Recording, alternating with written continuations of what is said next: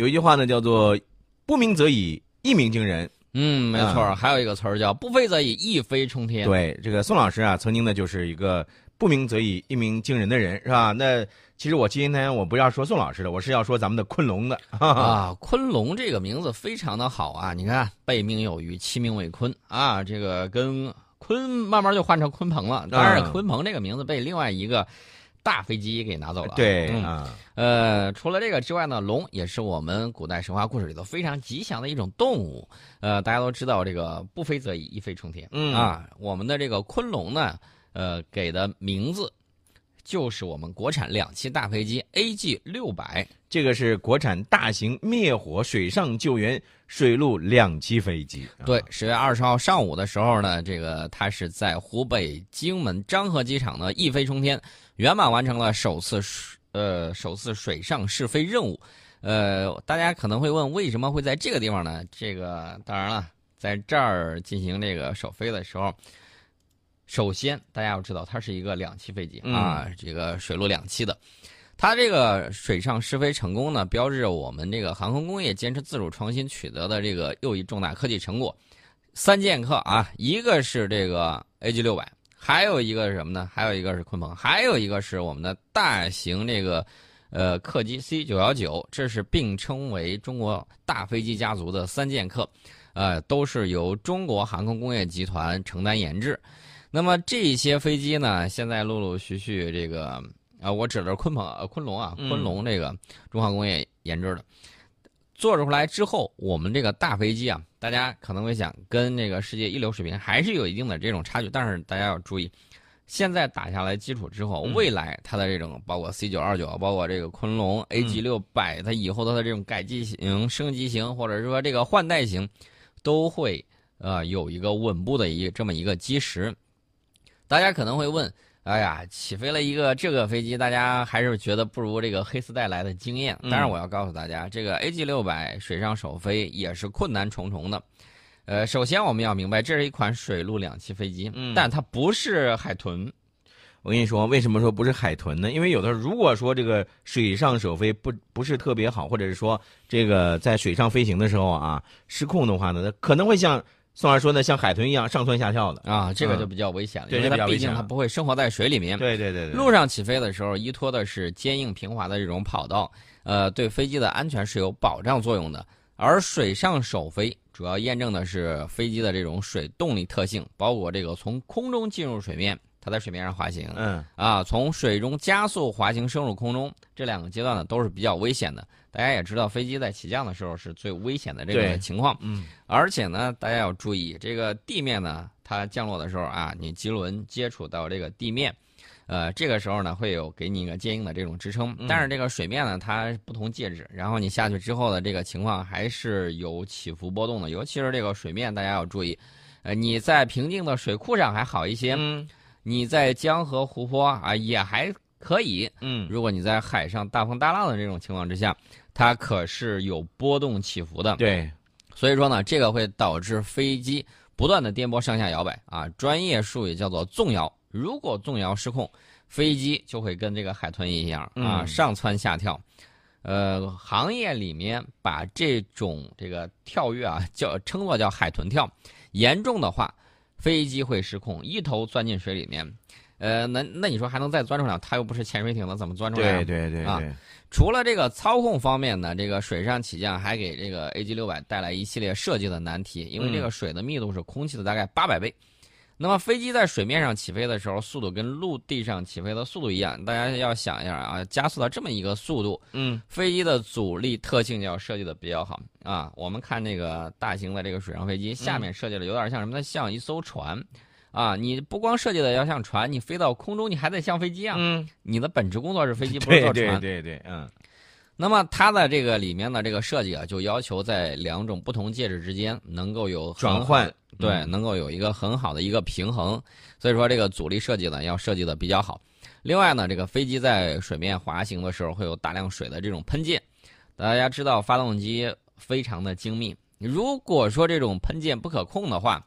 它如果说打到这个发动机上，打到螺旋桨上啊，或者说拍到这个机体结构上，我们都知道，你速度快的时候，这个比如说啊，你开车的时候，呃，我不提倡这种啊，你偶尔把这个手伸出窗外，你速度比较快的时候，这个阻力就会比较大，嗯我们手就能够感受到。那水打上去之后，有很多朋友这个游泳的时候玩过跳水，或者自己也没有掌握的时候跳，你就会感觉人拍上去之后很疼的。嗯啊，这是这个不同的介质对这种飞机啊，对这个东西带来的这种影响。所以说呢，这个喷溅呢是要进行这种有效的控制，不然的话会对这个飞机的发动机、螺旋桨以及结机体结构带来冲击和损伤都会。造成一些影响。对嗯我们设计的这个目标很重要的一个指标啊，就是抗浪性能嗯啊。如果飞机抗浪能力不强，那么飞机的出勤率会受到极大的影响嗯。啊。比如说它打算在某海区降落，比如说没有这个油了，想降落，嗯但是下面海区的这个海况非常的复杂，浪高很大啊，你说我降不了，嗯。那你怎么办呢？这就是一个问题。我们设计的目标是满足在浪高两米的这个海面正常起降，感受一下，浪高两米就是比我个儿要高、啊，嗯。比姚明低一些，啊大概就是这么一个海浪，在这种海面它能够正常起降，这也是国内目前为止水上飞机，呃，这个最高的抗浪能力指标。从世界范围讲，大家可能会觉得，那在世界范围上，到底我们能够排什么呀？嗯在世界范围之内，外星人除外啊。那在这个范围之内，能达到这个要求的飞机是屈指可数的嗯啊，比较少。一方面呢，它可以满足我们森林灭火和这个水上救援的迫切需求。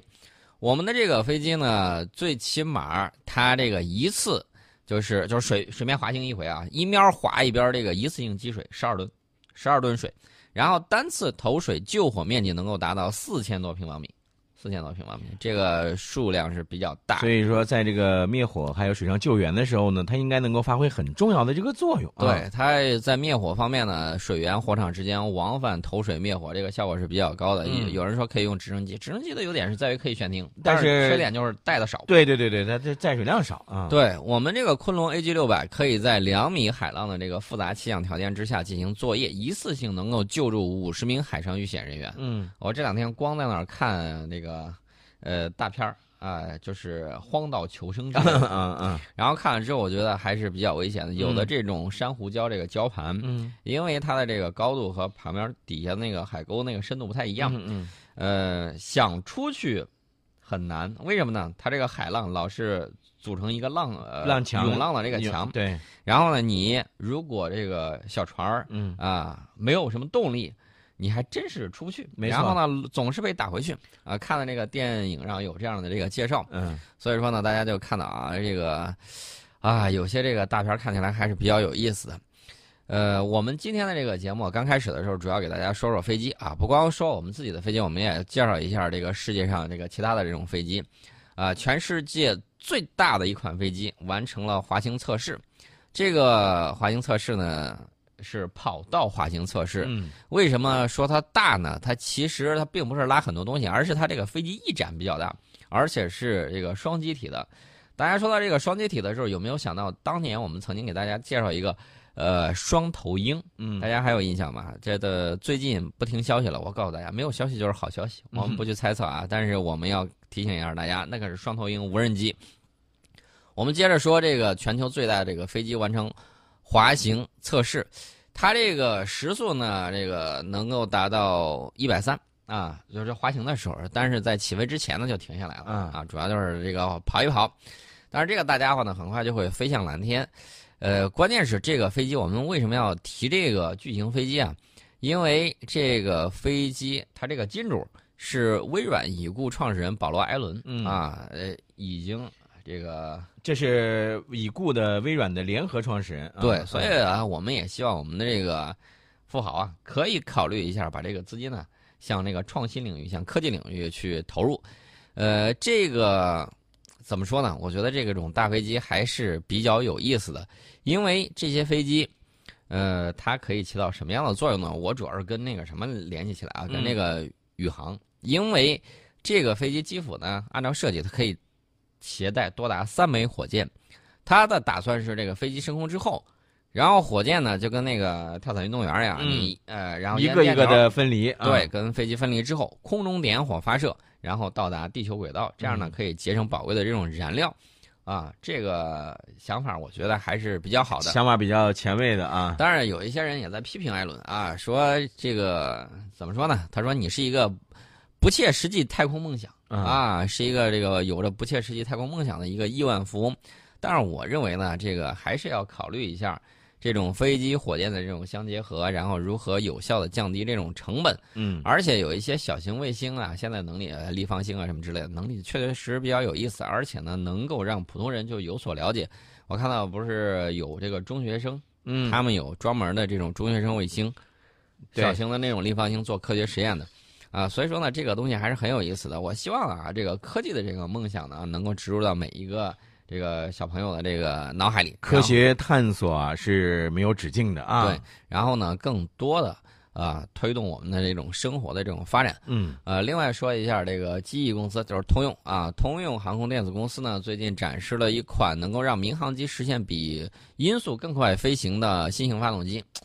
哎呀，这个东西呢，说起来比较拗口，其实说白了就是通用航空电子公司打算推出超音速啊。超音速的这种发动机，这个超音速的这个发动机能够使民航客机呢，能够达到什么样的这个速度呢？能够达到每小时大概是两千多公里的这个速度啊，两千一百七十三公里，一点八马赫嘛，大概是这样的一个想法。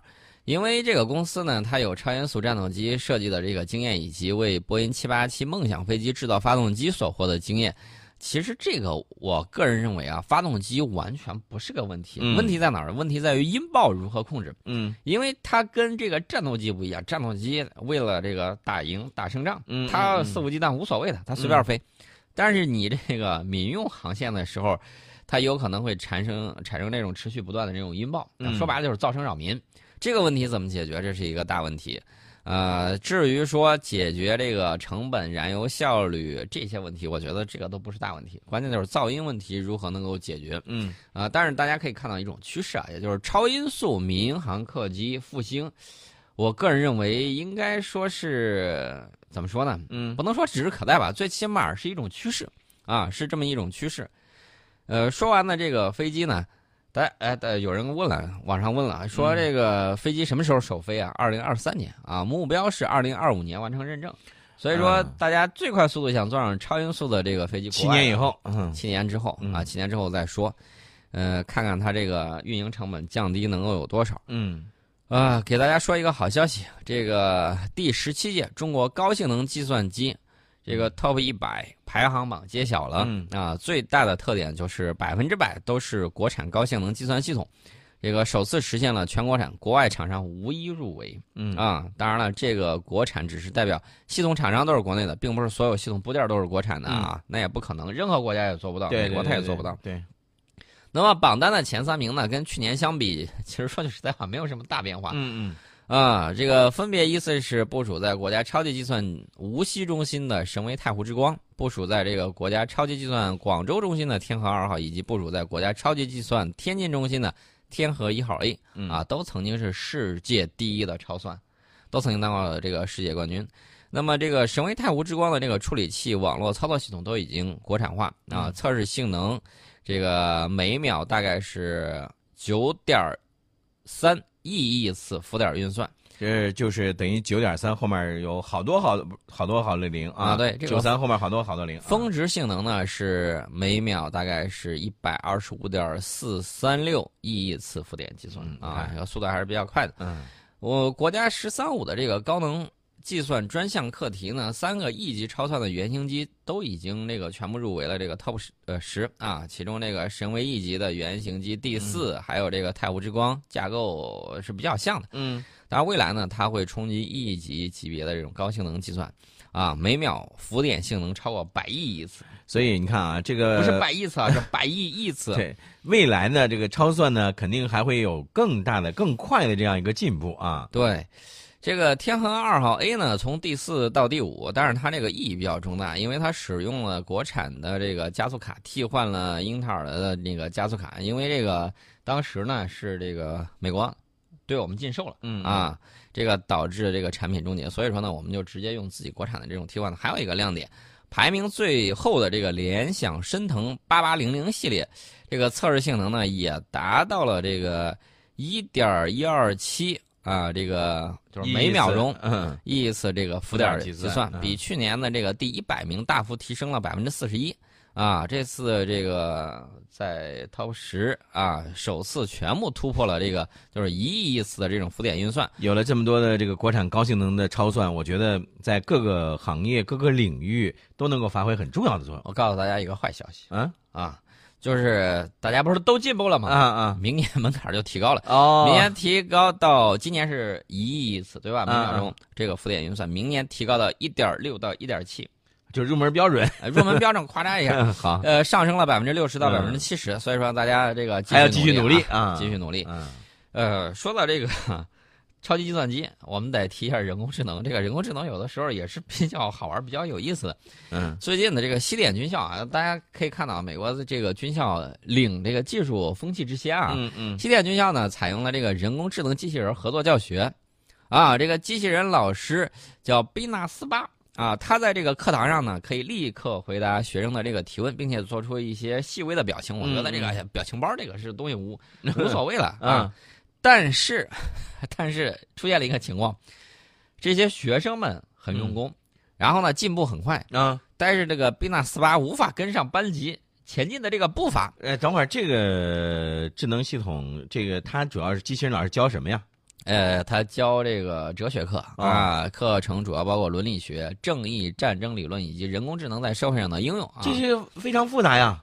啊，对，很复杂，所以说尤其是你像这个哲学，这不这个伦理学，这不是跟不上了吗？这这肯定，我觉得这个肯定是跟不上的。啊不，老师跟不上学生了。对，呀、就是老师肯定跟不上学生的。现在因为什么呢？你想想看，现实生活当中，我们经常说，机器它并不是人，它没有有像人一样的有那种复杂的那种情感，对吧？所以在这种情况下，我觉得也很正常。这种人工智能机器人啊，它跟不上学生，这我觉得嗯比较正常啊。啊，比较正常吧。嗯这个 b a 四八呢，首次亮相是二零一二年，由一个企业家呢开发。嗯呃，他是按照他妻子的这个原型进行克隆的，嗯然后呢，并且建立了这个记忆、信仰还有这个思想的这个数据库，包括他在社交媒体上的这种信息。呃，但是呢，我个人怎么觉得这有点像一个忽悠的项目啊，我觉得反正是有点不太靠谱啊，是有点不太靠谱吧？嗯你看他在投入教学活动之前，很多这个学生呢就认为太花哨了，太娱乐化。